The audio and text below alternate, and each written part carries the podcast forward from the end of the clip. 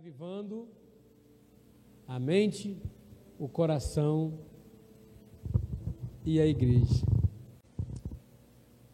Abra tuas Bíblias ou acompanhe pelo telão. Joel, versículo 2, capítulo 2, versículo 1.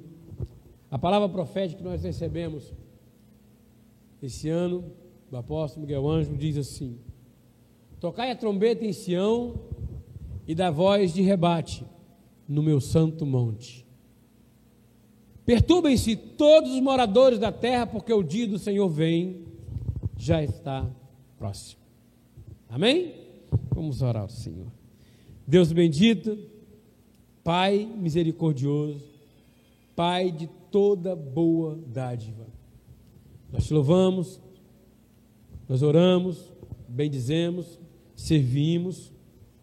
Nesse momento agora, Pai, estamos aqui como filhos, sentados no colo do Pai, para ouvir a tua palavra.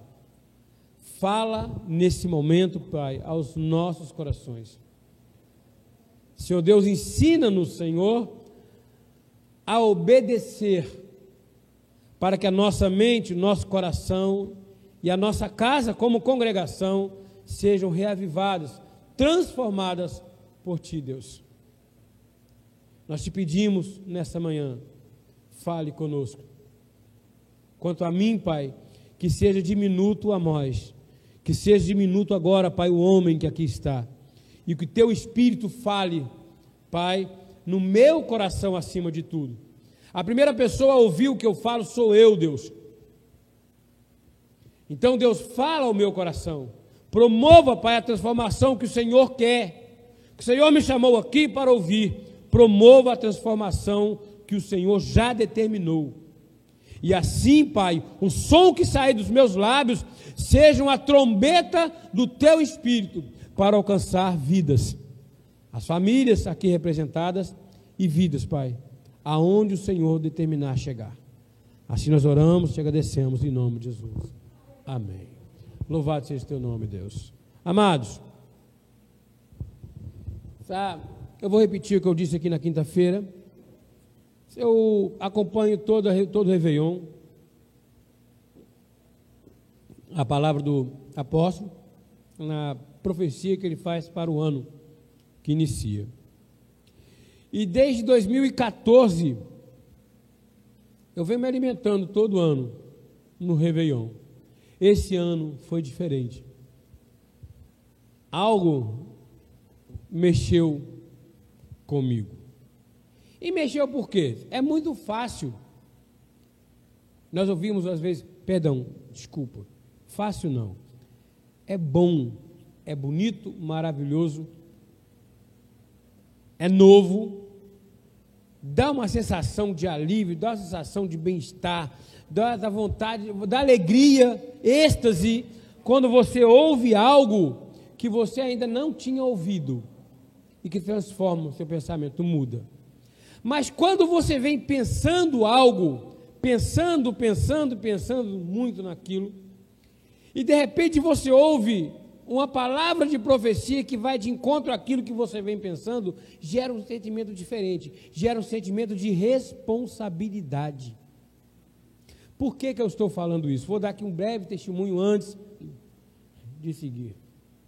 Minha esposa sabe muito bem disso, que quando eu estava vindo, eu fiquei um tempo internado é, em Itaperuna, e quando eu retornei para Rio das Ostras, naquele início de ano, se falava ainda em pandemia, em, em Covid lá na China.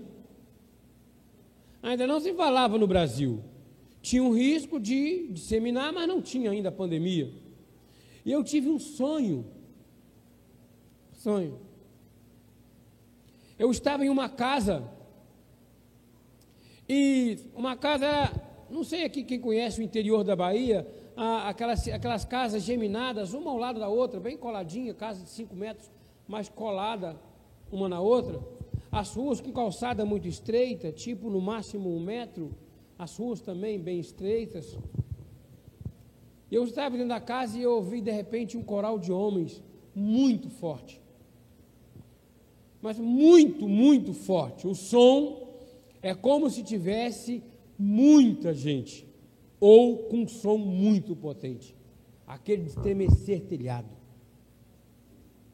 Cantando uma música que eu não identificava. E depois, sem querer, ouvindo a música, eu percebi qual era a música. Mas, que até nem vem ao caso. É linda, chamada Via Dolorosa. É um coral de homens muito forte. E eu falei, gente, que lindo, e corri para a janela. Olhando na janela, vinha uma fileira de homens de um lado da rua e outro desse lado da rua, e vinham cantando em alto, mas um som muito alto, com as vozes todas separadas, lindas, como fossem anjos, só com voz muito grossa, barítonos, baixo, tenores, sabe, com a voz muito soprano, sabe, voz muito lindas, muito forte. E eu pensei, será que tem alguma igreja para trás, e a rua fazia tipo um S, uma curva bem leve, e de repente vem daquela, daquela, daquela rua, como se fosse um cortejo, aqueles homens cantando, e uma carreta gigantesca, uma carreta toda branca, tipo uma cegonha, essa de transportar carro, uma carreta cheia de caixões, todos brancos. Não estavam deitados, estavam sem tampa e nessa posição, um ao lado do outro e empilhados, e as pessoas ali dentro, de branco. Aquilo mexeu muito comigo, eu acordei impactado, mas como eu falo o seguinte: sonho, quando Deus quer revelar alguma coisa, Ele quer me revelar, é Ele quem vai trazer à tona, não sou eu quem vou buscar. Então eu descansei. E logo veio essa pandemia. E eu consegui perceber que havia algo a ver uma coisa com a outra. E com o passar do tempo, a cada notícia que vinha, cada morte que ia alcançando, tivemos aqui na igreja, o diácono Rômulo, né?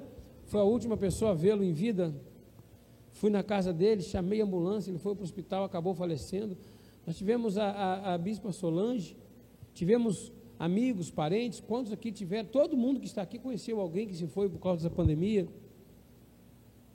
E eu estava Cheguei numa igreja, conheci, é, encontrei uns amigos ali no centro, e a igreja que eles pertenciam fechou. Uma outra que está aqui atrás, fechada. Porque não conseguiu suportar. E Deus me trouxe a memória. Eu vou peneirar. A igreja está passando por uma reforma. A igreja estava tomando uma, uma aparência de modismo. A igreja estava passando a ser uma cultura, a cultura gospel. Cristo não estava sendo pregado mais. O altar estava sendo pregado. O homem, o terno, a gravata, a cantora, o cantor. Nós temos, esse eu posso falar o nome, nós temos um cantor aí, bem famoso, ex-vocalista de uma banda de rock chamado Rodolfo Abrantes. E ele foi fazer uma pregação numa igreja muito famosa, em que a cantora virou um mito. E ele falou assim no altar da igreja: Não vamos orar para que a idolatria entre na igreja, porque ela já entrou. Quantas pessoas vieram aqui para ver a irmãzinha cantando? Isto já é idolatria. A idolatria já está aqui.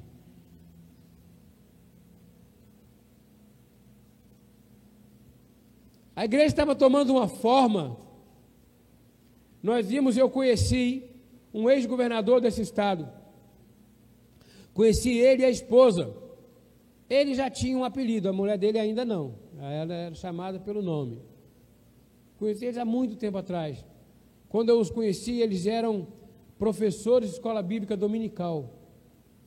E a primeira campanha dele para governador, me lembro dele falar na TV: Eu tenho orgulho de ser professor de escola bíblica dominical. Hoje em dia ele não fala mais do Evangelho. Porque são tantos os homens que se envolvem com coisas erradas, homens de Deus. Tivemos cantores famosos que se envolveram, foram aí deputados e depois Deus puxou a orelha e largou a política, porque ele estava vendo que a vida dele estava indo ladeira abaixo. A igreja precisa passar por uma reforma. E como é que Deus ia promover essa reforma? Se cada vez que se falava de Deus aumentava cada vez mais a idolatria. Algo tinha que ser feito. Algo tinha que ser feito. Então eu não vejo essa pandemia. É claro que nós, eu não estou aqui desobedecendo a ciência, não é nenhuma teoria negacionista. Veja, não estou falando de política. Não estou falando bem ou mal de político, nenhum, nenhum deles. Tá? Mas não é a questão negacionista. Não estou falando disso. Eu estou falando que precisamos assumir uma postura diferente. Ser crente diferente.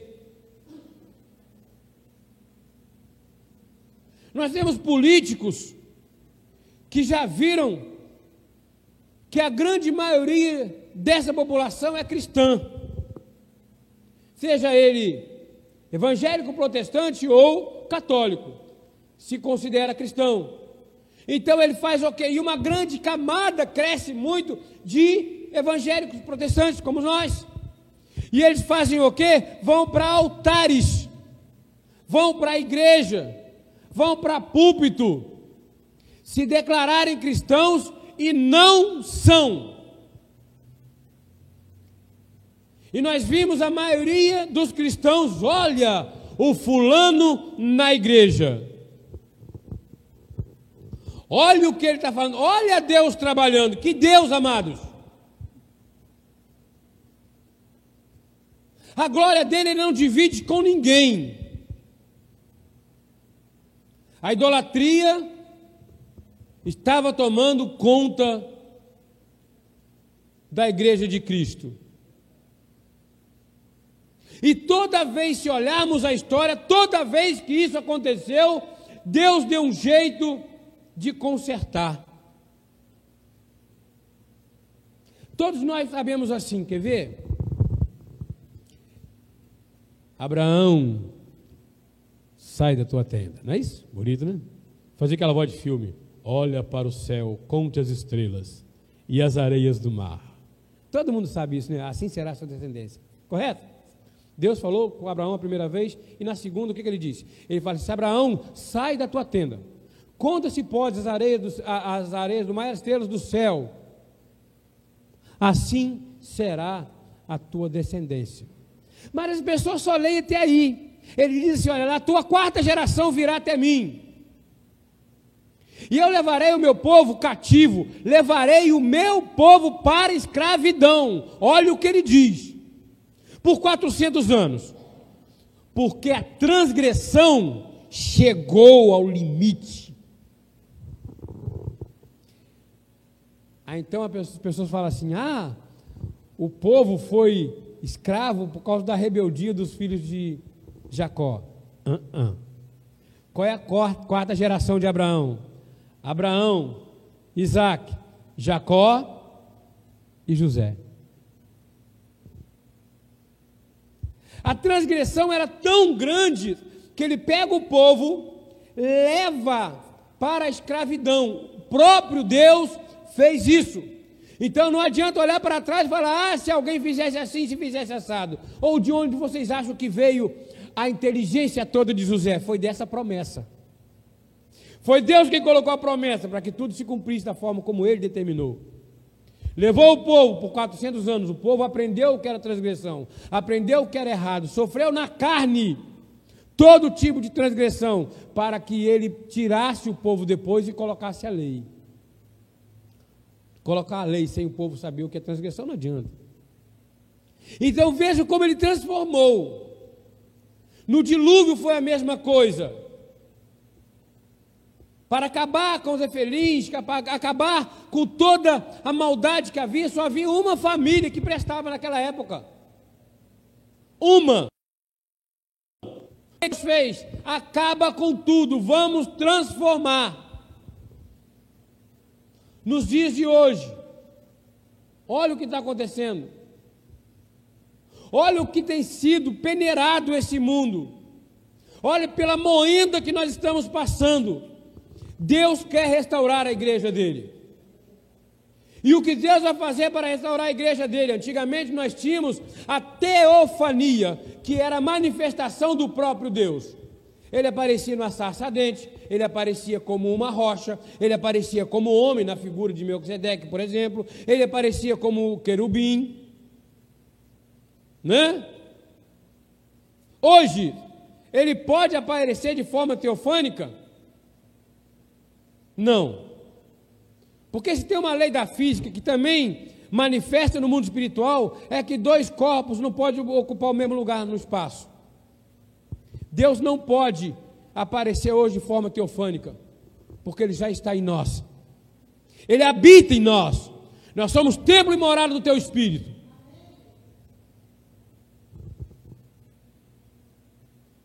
Então, qual é a forma que ele tem hoje de transformar, de reavivar a igreja? Não é ele que transforma? E ele não habita em nós? Então, qual é a forma dele transformar a igreja? Somos nós. Através daquilo que nós falamos, daquilo que nós pregamos. E para isso ele chama a nossa boca de trombeta. A nossa trombeta ela tem que ser tocada. A nossa trombeta ela tem que ser ela tem que anunciar. A nossa boca é uma trombeta. Eu falei que na quinta-feira e vou repetir. Quando sopramos uma trombeta, pá, pá, lembra daqueles filmes? Pá, aqueles, aqueles videozinhos curtos que é no, é, falam de Apocalipse, né? Do arrebatamento. Legal. Mas quando a trombeta é, é, é, tocada, nós sopramos a trombeta, correto? E quando se sopra, jogamos o que temos dentro para fora. Aquilo que está no nosso interior, o fogo. Eu tenho que cuidar primeiro de mim, da minha mente, do meu coração, para depois eu cuidar da doutrina. Para que eu possa alcançar primeiro a mim mesmo. Eu falo sempre que a, pessoa, primeira pessoa a ouvir minha palavra, quem é? Sou eu. Porque são 15 centímetros em média. Da minha boca até o meu ouvido. Então, eu tenho que primeiro transformar a mim mesmo. Romanos 12, 2. E não vos conformei com esse século mas transformai-vos pela renovação da vossa mente, para que experimenteis quais sejam a boa, agradável e perfeita vontade de Deus. Bom, então a nossa mente tem que ser renovada. Metanoia, transformação. Aquilo que eu praticava não posso praticar mais, mas não é somente a prática, é o pensamento. Não é somente a prática, é o querer. Não é somente o executar, mas é o desejar. Se eu desejar o mal, eu não estou fazendo a vontade de Deus. Então, se eu continuo olhando para o irmão ou para a irmã com o olho atravessado, a minha mente ainda não está reavivada, não está restaurada. Vamos acabar. Eu não posso ter essa hipocrisia no meu coração. 1 João 2, 15 a 17. Não ameis o mundo, nem as coisas que há no mundo. Se alguém amar o mundo, o amor do Pai não está nele. Porque tudo que há no mundo, a concupiscência da carne, a concupiscência dos olhos e a soberba da vida, não procede do Pai, mas procede do mundo. Veja, crente não pode ter esse pensamento.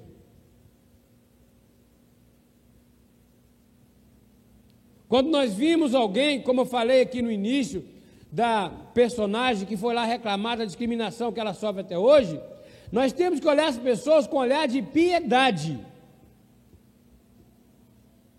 Nós não podemos dizer, ah, quem é salvo, quem não é. Não vem escrito ali, ó, salvo, na testa de ninguém. E Deus pode mudar qualquer um. O maior exemplo que ele deu foi o próprio apóstolo Paulo. As pessoas dizem assim: Paulo perseguia e concedia, concedia com a morte de cristãos. Não. Paulo perseguia e matava os filhos de Deus. O termo caiu do cavalo foi literalmente com o apóstolo Paulo. Deus transformou a vida dele, pode transformar de qualquer um. Esses sentimentos não pertencem ao crente. O sentimento do crente pertence, o sentimento, perdão, dos crentes é o sentimento de piedade,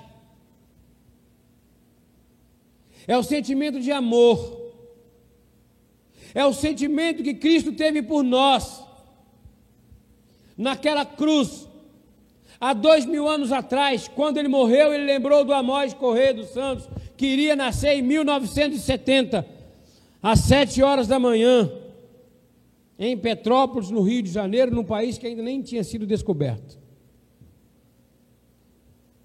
Ele pensou em cada um de nós naquele dia. E por amor de um povo pecaminoso, por amor de condenados, ele morreu. E é esse, por amor dessas ovelhas que estão lá fora, que necessitam de ouvir a palavra de Deus, é que nós temos que morrer para o mundo, morrer para as concupiscências do mundo. Ora, o mundo passa bem como as suas concupiscências.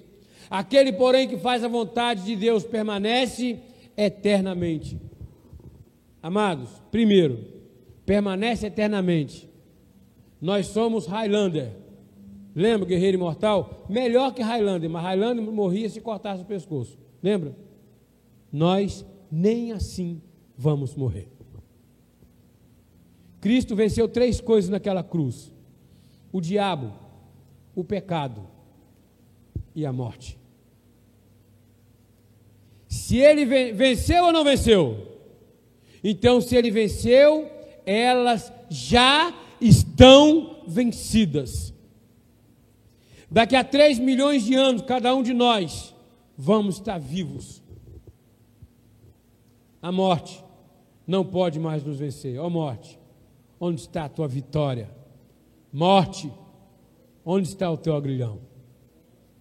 Estamos livres dela. Então, nós vamos permanecer eternamente.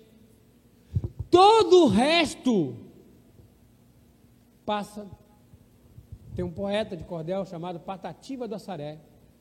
Ele fala assim: a todos, que a todos que atravancam o meu caminho, eles passarão, e eu passarinho. Todos os momentos de dificuldades vão ficar. Todos os momentos de alegria vão ficar. Porque a nossa alegria lá vai ser maior, não pode se comparar as portas abertas que Deus já tem preparada para nós e nós chamamos a existência, amém? Os projetos realizados vão passar. Então não adianta nós corrermos atrás de alguma justificação, porque no final das contas vai ficar apenas o testemunho. Não é como nós vamos alcançar, mas como nós seremos lembrados. Eu tenho orgulho de dar sempre testemunho de algumas pessoas que passaram pela minha vida. Não vou falar da minha família, que é minha mãe, que foi uma grande matriarca, mas dos pastores que me resgataram. Fui apedrejado pela graça, ainda, pela lei, ainda com 10 anos de idade. Foi quando a graça se manifestou pela primeira vez e eu não conhecia, não sabia. Mas até que a minha família foi toda expulsa de uma igreja. Por um absurdo de uma lei tacanha. Mas um dia, uma fita cassete chega ao ouvido de um pastor chamado Langreber. E ele fala assim: a partir de hoje, é isso que eu vou pregar. E dessa vez, definitivamente, a graça entrou no meu coração, a graça entrou na minha mente, a graça transformou a minha vida. Então eu sempre agradeço a Deus pela vida do pastor Langreber. Aí afastei, andei meio curupira, andando para trás. Mas aí Deus usa um outro pastor chamado André Henrique Bispo para me resgatar. Correto? Mas vejam, lá na África, o testemunho do apóstolo Miguel Ângelo, polifraturado, morre ou não morre, amputa a perna, né? Naquele dia, Deus lembrou de mim. Naquele dia, Deus decretou o meu resgate. Entendeu? Então, nós vamos permanecer eternamente. Então, é isso que nós devemos entender: que o mundo com as suas concupiscências passarão, e a verdade é que nós permaneceremos. Efésios 4, 17. Isso, portanto, digo no Senhor testifico, que não amei, que não mais andeis como também andam os gentios na vontade dos seus próprios pensamentos. E o 23 e 24. E vos renoveis no espírito do vosso entendimento e vos revistais do novo homem criado segundo Deus, em justiça e retidão procedentes da verdade. Pronto. A minha natureza, a forma, o lugar de onde eu vim, todos os momentos bons que eu tive, o aprendizado que eu tive com esses homens de Deus, um dia também vai passar. Quer dizer aquela história daquele rei que foi e teve seu reino invadido? Não, que ele pegou, ele pegou um sábio e falou assim: Eu quero duas palavras, não, quero uma palavra de sabedoria. E o sábio deu para ele dois papéis. E falou com ele: Guarda, no momento mais difícil da sua vida, você vai abrir um e vai ler. E no momento mais feliz, você vai abrir e vai ler o outro. E o reino dele foi invadido, ele foi exilado.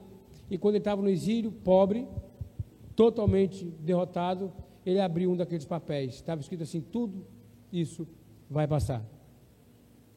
E de repente, uma nação amiga foi lá, invadiu aquele território novamente, tomou aquele território de volta e colocou ele de volta no trono. E ele pegou todas as suas posses de novo, cresceu sobremaneira. E quando ele estava muito feliz e próspero, ele abriu outro papel e leu. E estava escrito: tudo isso vai passar. Tudo na vida é efêmero, menos a nossa natureza, menos a nossa natureza espiritual, a nossa filiação com Deus. Nós devemos reavivar os nosso coração também, os nossos corações, que são as nossas emoções.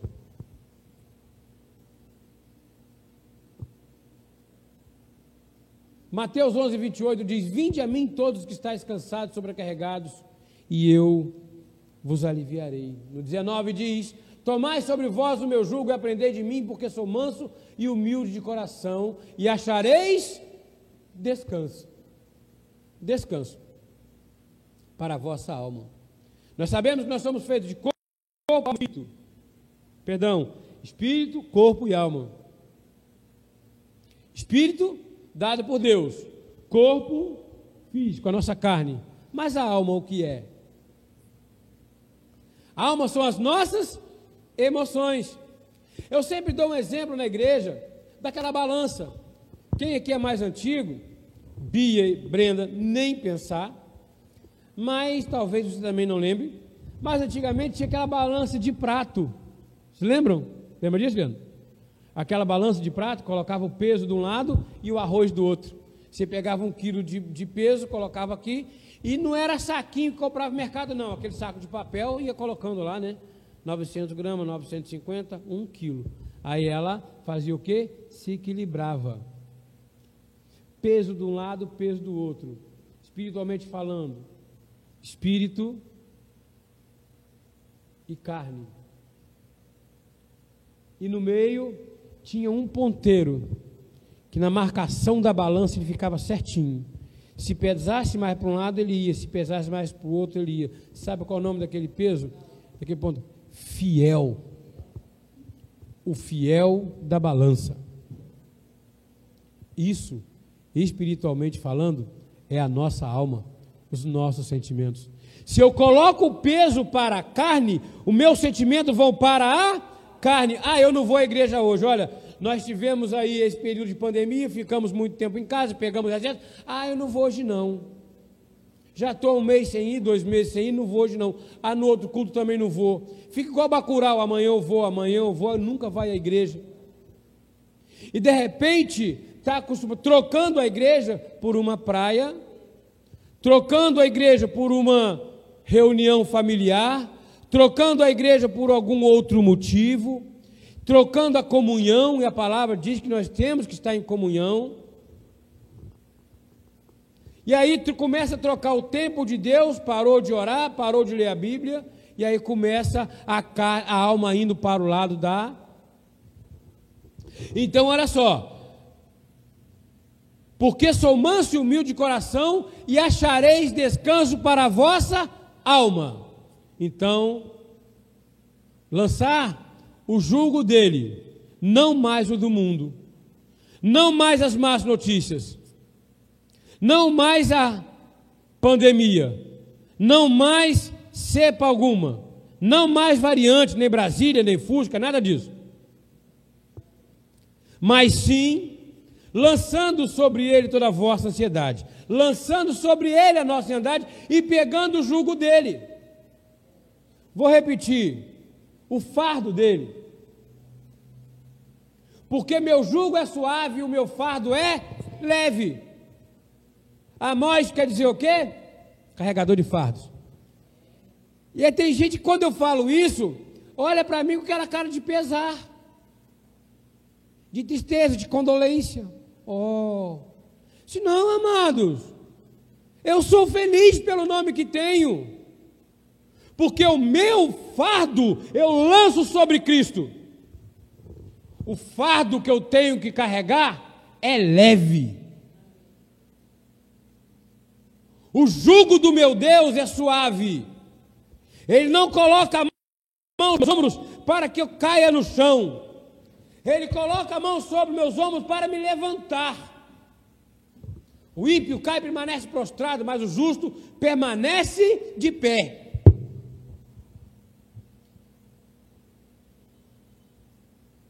A nossa filiação, ela é eterna. Todo, todo o resto é passageiro.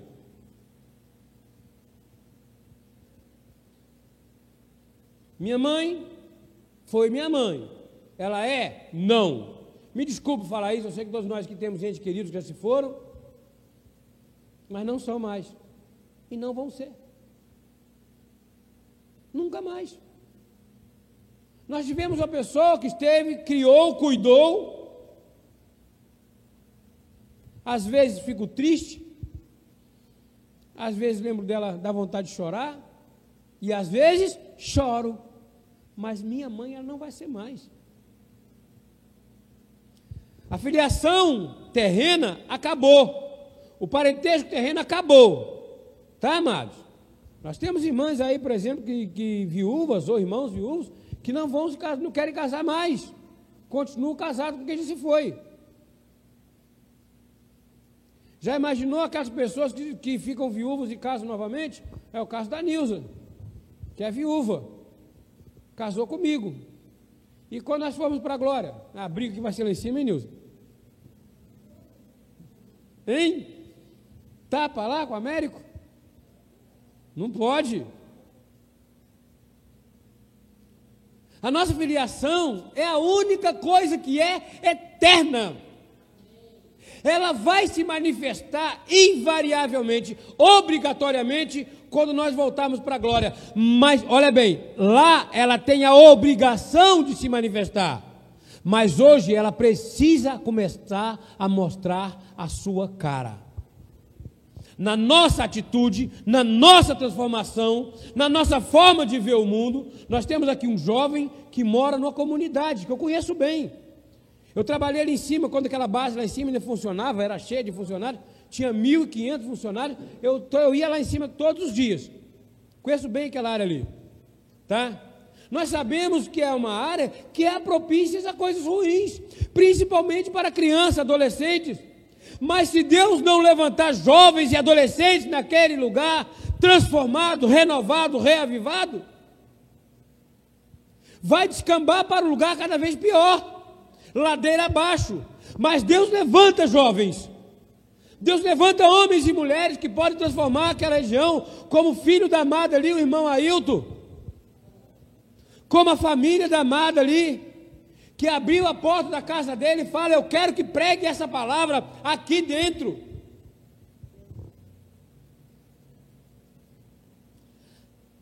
Todo o resto passa, mas essa natureza não vai passar, só que ela precisa ser manifestada no nosso meio. Todo aquele que o Pai, veja, me dá, esse virá a mim, e o que vem a mim, de modo nenhum o lançarei fora. Mas o meu filho está fumando o pau podre lá, o cigarrinho do índio, chupetinho do capeta, como diz um amigo meu. Está fumando maconha, está cheirando isso, cheirando aquilo. Se ele morrer hoje, ele vai para o inferno. Perdeu a salvação. Um amigo meu que foi sofreu um acidente aqui, perdeu parte da cabeça, deu o testemunho dele, né? Que era para estar morto, Deus restaurou ele, ninguém sabe como, mas Deus o fez. E falaram assim: se ele morrer hoje, ele vai para o inferno, não tem salvação, porque não estava casado. Olha, você assumiu lá num cartório, né, uma procuração de Deus para dizer quem pode ser salvo e quem não pode. A palavra de Deus fala assim: nem a vida, nem a morte, nem anjos, principados ou potestades, coisas do presente ou do porvir, altura ou profundidade.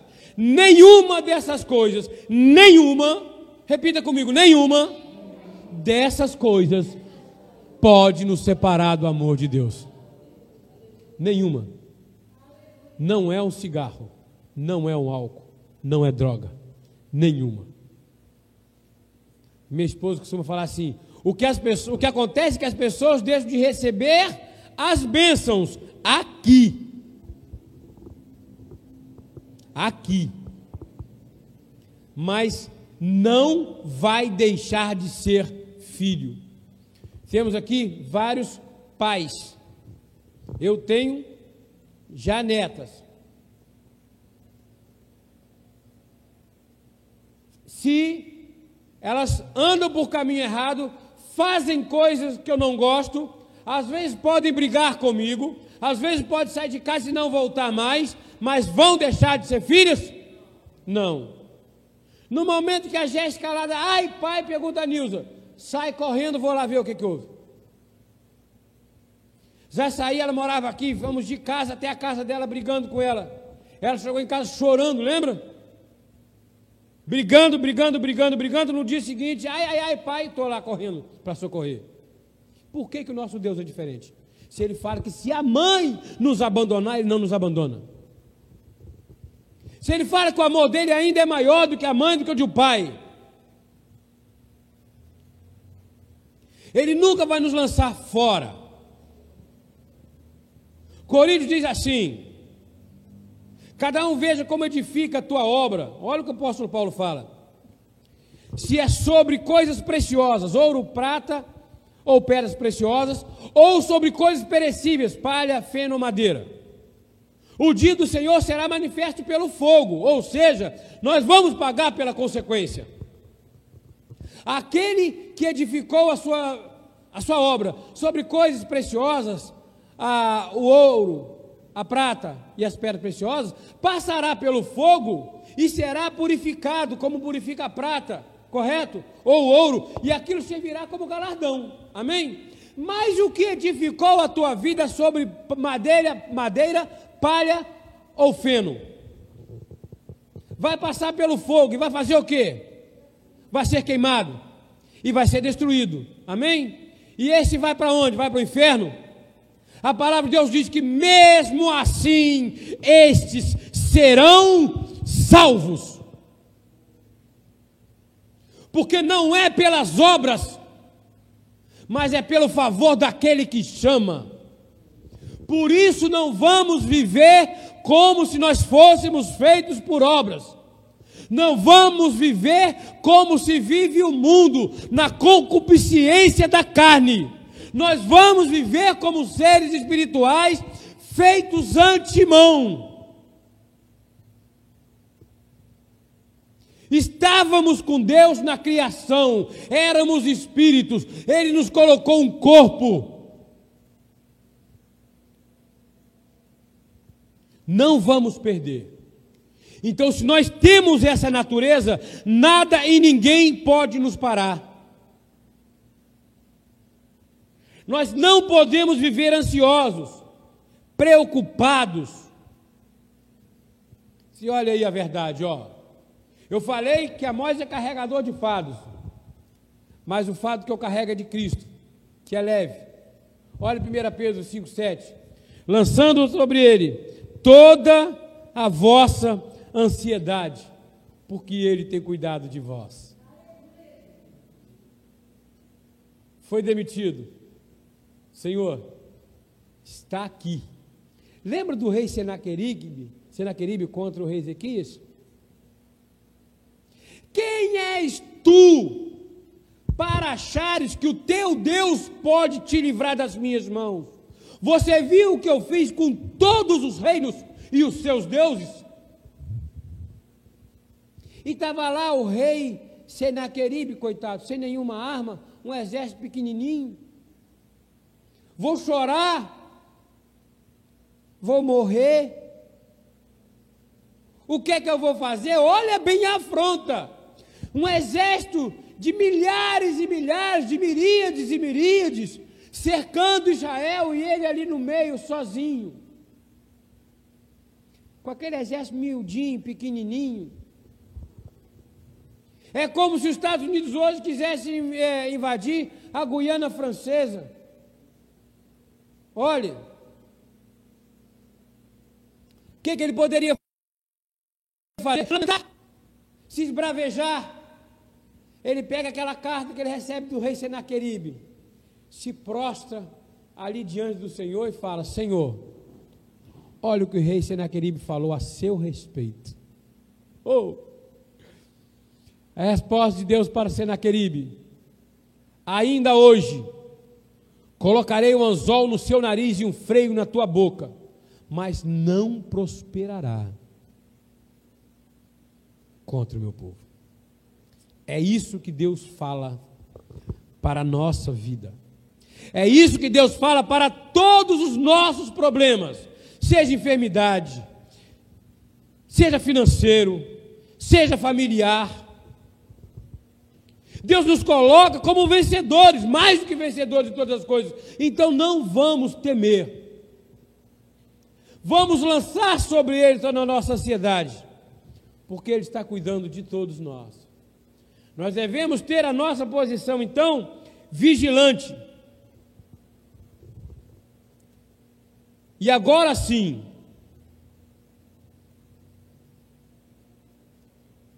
torre forte de vigia. Sabe o que quer dizer a palavra atalaia? Atalaia são aqueles homens que ficavam na torre forte de vigia, vigiando o inimigo que viesse de longe. Eu volto então a Joel 2:1, mas só a primeira parte para que entendamos aquilo ali, ó. Tocai a trombeta em Sião e dai voz de rebate no meu santo monte, de rebate. Rebate eu ouvi aquilo ali, eu ficava assim, gente, rebateu que raquete? Pá, pá, não. De rebate. O que quer dizer a palavra rebate? Grito com que se acusa a aproximação do inimigo. Olha bem, vigilante, olhos abertos, ouvidos atentos. Sinal com que se anuncia é, acontecimento inesperado, alarme por meio de toque sonoro. A nossa vida, eu tenho uma família sobre a minha responsabilidade, a minha posição tem que ser na torre forte de vigia, e tudo que se levanta contra a minha família, eu tenho que tocar a trombeta. Abrir a minha boca, anunciar.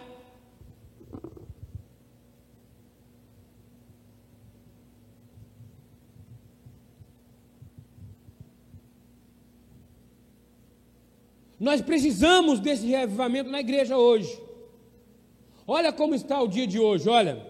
Vê se acha alguma semelhança. Aquele dia é dia de indignação, dia de angústia e de alvoroço e desolação dia de escuridade e, negrume, dia de nuvens e densas trevas. Zofonias 1,15. Jeremias 4, 5: Anunciai em Judá, fazei ouvir em Jerusalém, e dizei: Tocai a trombeta na terra, gritai em alta voz, dizendo: Ajuntai-vos e entremos nas cidades fortificadas. As notícias são más, são grandes, fortes. As muralhas são às vezes intransponíveis, mas para Deus não há impossíveis. É aquela história que eu sempre digo: há dois tipos de homens. Dois. Tem aqui um gigante à frente. Um deles olha para o gigante e fala: se ele me acertar o queixo, vai ser igual um quebra-cabeça, vai um pedacinho para lá, outro para cá, eu vou, ó. Se ele levantar o pé, ele me amassa. Mas há o segundo homem que é igual Davi, que olha para ele e fala: é muito grande, é impossível eu errar.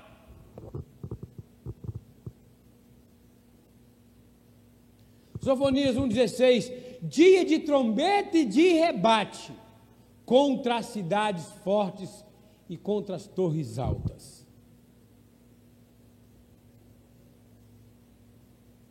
É dia de abrirmos a boca nesse mundo tenebroso. Não deixar de falar. Se a afronta vier contra a nossa casa e nós não abrirmos a trombeta, ela vem, se instala e fica. Se a mentira entrar na nossa casa e nós não abrirmos a boca, ela fica.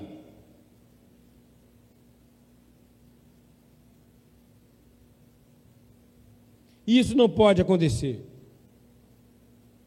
E por fim, nós temos a palavra de esperança para as nações, que é a palavra da graça. Não mais na lei, mas sim graça. Não mais de acusação, mas de absolvição. Não mais de afastamento, mas de ajuntamento. Não de empurrão, mas de abraço. Nós temos a palavra de esperança para as nações. Romanos 8, 9. A ardente expectativa da criação aguarda a revelação dos filhos de Deus. Nós não vamos aqui detalhar qual é e quais são essas palavras, porque todos nós aqui já conhecemos a graça. Mas veja, o mundo aguarda. Ele pode não saber, mas ele aguarda. Quantos são os filhos de Deus que precisam ainda ouvir a palavra e ainda não sabem? Salmos 96, 2 e 3. Cantai ao Senhor, bendizei o teu nome, proclamai a sua salvação, dia após dia. Versículo 3: Anunciai entre as nações a sua glória, entre todos os povos, os povos, as suas maravilhas. É para isso que nós nascemos.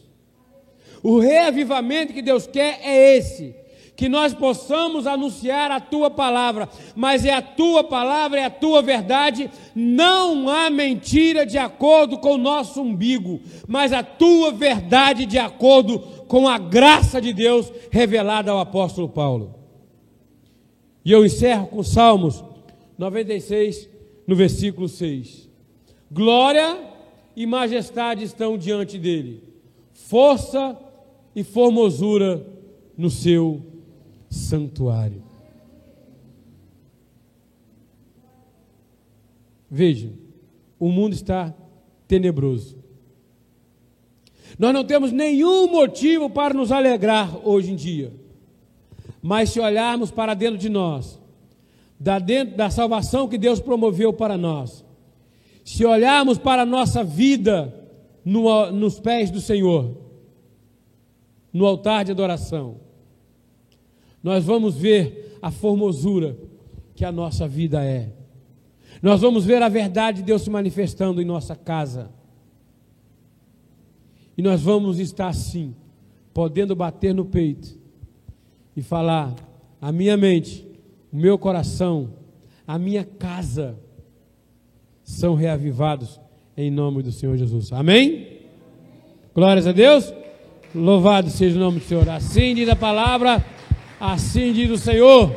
Aleluia! Aleluia! Louvado seja o nome do Senhor Jesus. Graças a Deus, graças a Deus. Amados, vamos ficar de pé. Eu queria fazer um costume que o bispo sempre tem. Eu não. Vamos encerrar. Encerrar, eu queria chamar a nossa diaconisa Karine para fazer uma oração no nome de Jesus. Amém? Por favor. Deus, amados irmãos. É uma alegria estar aqui novamente e saber que minha filha foi curada da Covid. Nós pegamos, eu, meu marido, ela, mas para honra e glória do Senhor nós fomos curadas. No mundo tereis aflições, mas tem de bom ânimo, porque Ele venceu por nós. Amém? Pai amado e bendito, nós te louvamos, entregamos esse dia, Pai, em tuas mãos, sabendo em quem temos crido, sabemos que tu és poderoso para fazer infinitamente mais em nossas vidas, pelo poder que opera em nós, Pai.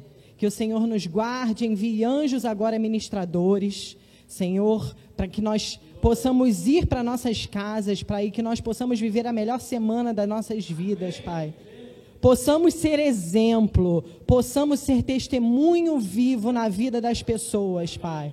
Em o nome de Jesus, Pai, nós te agradecemos e te louvamos por esse dia maravilhoso, Senhor, que o Senhor nos deu. Amém e amém. Que assim seja. Glória a Deus. Aleluia.